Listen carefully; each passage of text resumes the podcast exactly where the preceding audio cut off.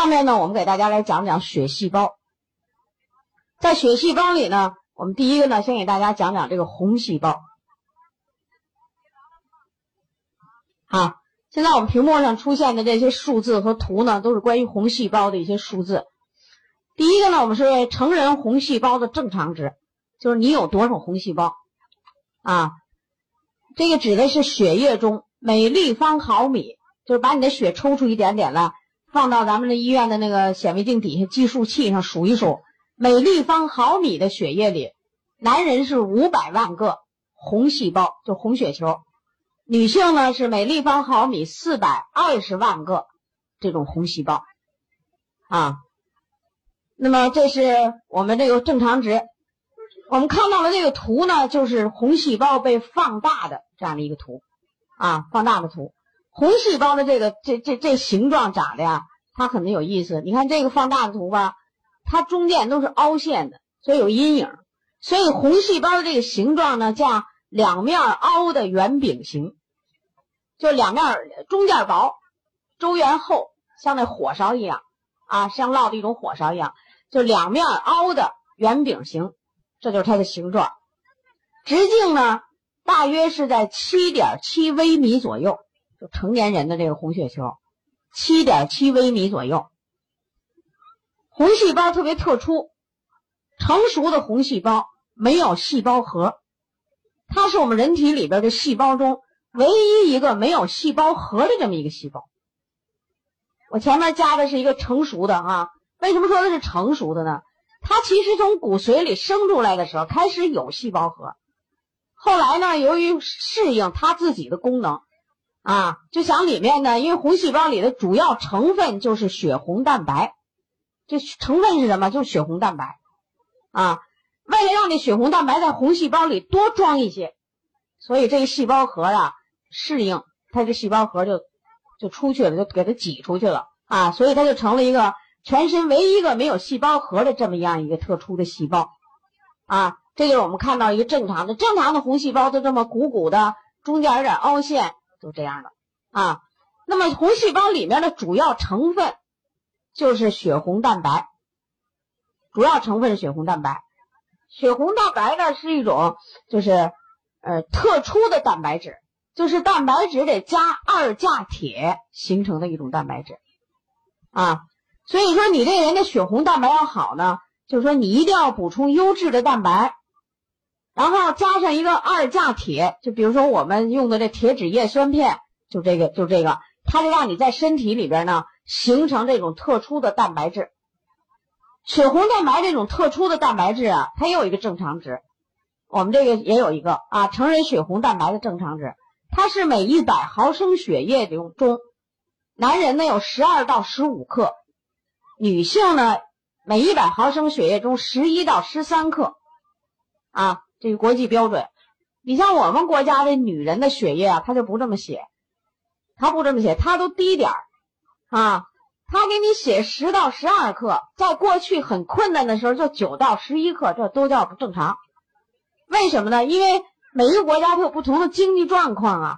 你要按照这国际上的这个值来写呢，那有些国家这不咱们都贫血了吗？那这也不好听啊，所以就可以在联合国卫生组织就有这么一个规定，你各国你再按照这个吧，那大概制定一个你自己的，啊，那时候我们国家就制定的很低。这血红蛋白啊，它很有意思，它必须得有二价铁和蛋白质啊。你们今天看我坐在这儿，好像是像挺健康的样子，其实我告诉你，我用纽崔莱产品，就是因为我身体特别不好。而且我这个不好呢，主要在这血液上。我贫血，就是从生完第二个孩子开始就贫血，二十多年，血色素最低的时候达到六克，就现在的六克啊。后来呢，就是呀，也像别人一样吃药啊，调整啊，就死活也不好，所以一气之下就不吃药了。他老也不好吃的胃里都直吐苦水儿，不吃了。于是怎么办呢？我一想，这血反正就是营养，咱们得加营养了。就从那时候起，三十来岁的时候。啊，我就一下子偏到这营养这边来了，啊，所以就非常注意营养了。真的就用营养的办法把我这血给调上去了，血色素到达了八克九克，很不容易的。因为那个营养你用它去调啊，它那个东西里含的东西少，啊，你什么东西呢都不够，所以你要吃好多年也不行。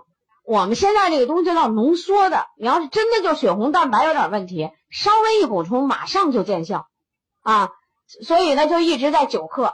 后来慢慢呀，又是年龄也大了一点，孩子也大了一点，生活好了一点，就到十克我都觉得高兴不行了。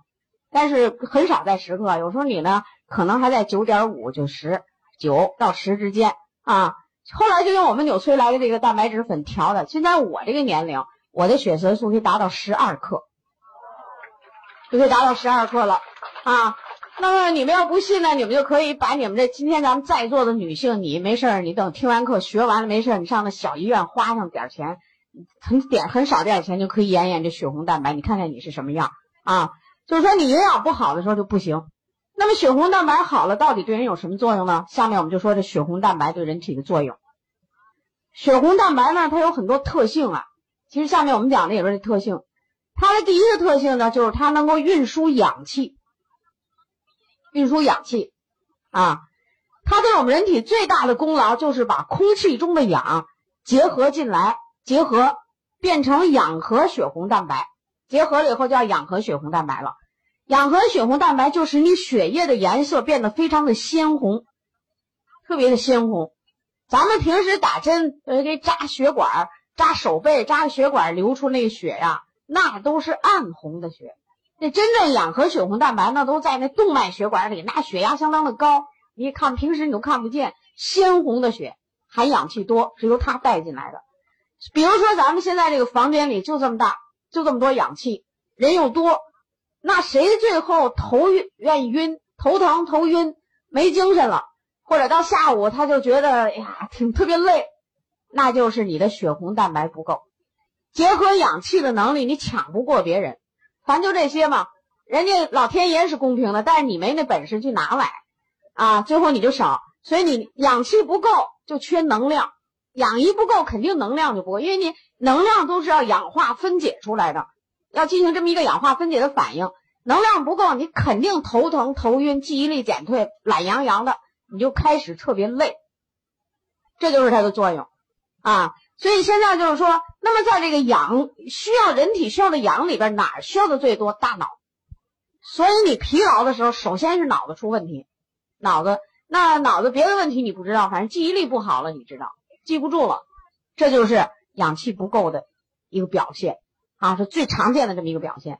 所以说你要想让这个孩子想学习好一点啊，脑子好一点，第一就得供氧够，氧要够就得先养血。就这血红蛋白，你得先给供上，这才可以啊。那么这是我们说的第一个作用。那为什么它有这作用呢？就是这血红蛋白的特性，它既能和氧结合，又能与氧分离。空气中的氧它能给你结合，运输到你身体细胞周围的时候呢，它还能把这氧给分开，给你送给细胞用。这是它的一个特点，这是第一个啊。第二个特点呢，它有运输二氧化碳的作用啊。二氧化碳在我们身体里如果聚集多了的话，你也是酸性体质，啊，也发酸啊，所以这个二氧化碳呢必须排出去，这是个废物。这个血红蛋白呢，既能和二氧化碳结合，又能分离。它结合，结合以后，它把这通过运输呢运输到肺脏，然后到了肺脏的时候再分离，然后你把二氧化碳呼出去了，啊，所以血红蛋白如果不够的人，那它运输氧和二氧化碳的能力都不好。这都不好，啊，这就是血红蛋白在我们人体里的一个非常重要的呃工作。人呢叫做什么呢？叫需氧生物，就是你需要氧气的生物。你没有氧气，你不能生活。而这个氧气的获得就跟它有关系，啊，你看那个前几个月呢，我经常到咱们的西宁去讲课，那是高原地区啊。你就是乌鲁木齐，它也是高原地区，但西宁人说比乌鲁木齐还高，啊。到高原地区，咱们讲课的，你像我们北方区派过去的讲师，哪个都比我年轻。年轻的讲师俩人的年龄加起来跟我差不多，啊，但是他们到那儿全部高原反应，身体不好，然后有的真的就晕，啊，讲课的他就没劲儿了，浑身发软。我呢到那儿一天六小时的课，连讲两天，在他们那儿一般都是，然后接着就走，再上别的地方。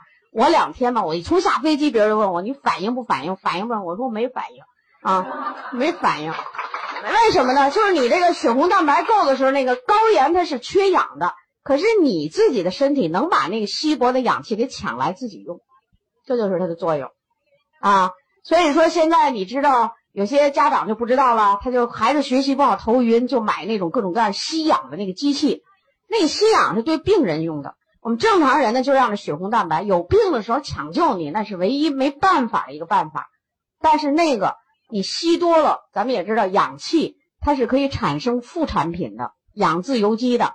那那个没好处，那只有说呢，你把他的血液调好啊，血红蛋白调好，那么对孩子、大人、老年人都非常好啊。这就是，但是血红蛋白它有一个特性，这个特性呢也让大家了解了解，就是这个特性呢，就是它与一氧化碳的结合率比与氧气的结合率跟它比的话，一氧化碳的结合率它高出二百倍，就比与氧气的结合率要高得多。一氧化碳就是我们说的煤气，啊，煤气。所以当空气中有这个一氧化碳煤气存在的时候，这个血红蛋白就改了，马上就和一氧化碳结合。结合了以后呢，人家是这个和氧和二氧化碳结合，能结合能分离，但它和一氧化碳结合的快，亲和力非常强，但是极难分离，所以你就可以煤气中毒。那么煤气中毒的表现是什么呢？就是缺氧。你看，一氧化碳的分子式写出来呢，它缺一个氧原子，二这个氧气是两个氧原子，对不对？所以你一氧化碳进入人体呢，你肯定就大大面积缺氧。所以以那个煤气中毒表现出来那所有症状，就是严重缺氧。你看他那个严重到程度，就到有些人到什么程度，都明白自己中毒了，就要去开门去开窗户，放进点新鲜空气来，或者自己出去。有时候他就爬不出去，门都开不开。为什么全身无力？没有氧就全身无力啊！所以你说女性的身体你为什么比较差呀？就是因为你经常有月经，有这种特殊的生理，你呢血液老不够，血红蛋白老也不够，所以你就怕冷、怕凉，这就是这这一大堆缺氧的毛病全来了。没有氧就没有能量，没有能量你就怕冷啊！你没有能量了，全身的所有的生理活动。全部下降，啊，所以有的那个女孩子啊，她并不是说是天生就要弱成什么样，而是营养不好。你看，有好多小女孩现在二十来岁啊，这个手脚发凉，嗯，你摸摸她的手，其实原来我这手也发凉啊。我这原来在东北待着两年，我就特别有意思，我特别怕冷。哎呀，我一到这个国庆节以后，因为那边冷啊，我就开始开始糊窗户缝、糊门缝，把所有的缝都给糊上。我受不了啊！后来用我们的营养补充食品，我现在就是我们家这这两年了，这三年冬天了，是也不糊窗户缝，全那样了，就不觉得怎么样了。为什么呢？就是身体好了。但是那时候就很怪，为什么这窗户缝上这冷东西就老往你这跑？人别人没感觉，就说你体质弱在哪儿？弱在你能量不够，血红蛋白差啊。所以这个你在平时你知道。手脚发凉，能量不够，什么头晕脑胀的这种人，一般的他都跟这个血液不好有关系。这是刚才我们讲的这个红细胞，就是它的功能啊。红细胞它的生成，就它有什么生成的？那它就是由骨髓生成的啊。昨天听课的朋友大家都知道，我们人类的红骨髓就能生成这个血细胞，那么这个红细胞呢，也是它生成的。那每天生成多少这样的红细胞呢？我想把这数字告诉大家，你们大家看看啊，就是一个成年人每日每天这自己记下来啊，每天每公斤体重红细胞的更新率是二十五亿个，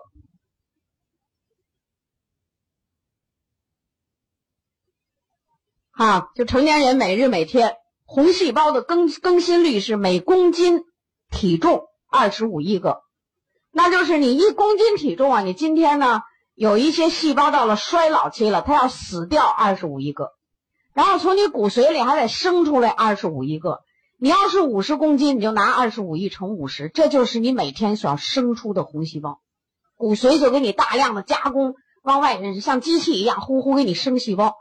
那刚才我们只是讲了。血红蛋白需要蛋白质和铁，其实生红血球啊，它要有好多原料，下面呢，我们就来讲讲生成红血球所需要的原料。啊，它需要什么原料？第一个原料呢，就是蛋白质。第二个呢，就是二价铁。啊，二价铁。第三个呢，我们叫适量的。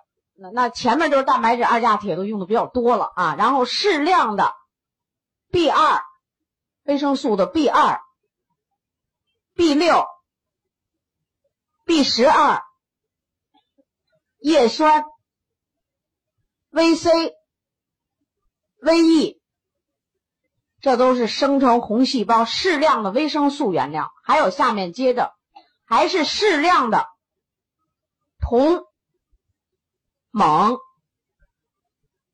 锌、钴啊，铜、锰、锌、钴，这都是生成红细胞的原料。就是每天你都得往骨髓那儿给运输进去这么多原料，然后他每天就给你在这生红血球，啊，如果你的原料不够，那么是什么样呢？比如说每日每公斤体重是二十五亿个，那你可能今天生出二十亿个，不够啊，或者生出呃二十二亿个，你老少，你每天少一点，每天积累起来，最后你这个人呢？你红细胞是那么重要的一个血球，你越来越少，越来越没有，那你寿命是不会长的，你的身体体质就衰弱下去了，啊，就衰弱下去，那就苍老下去了。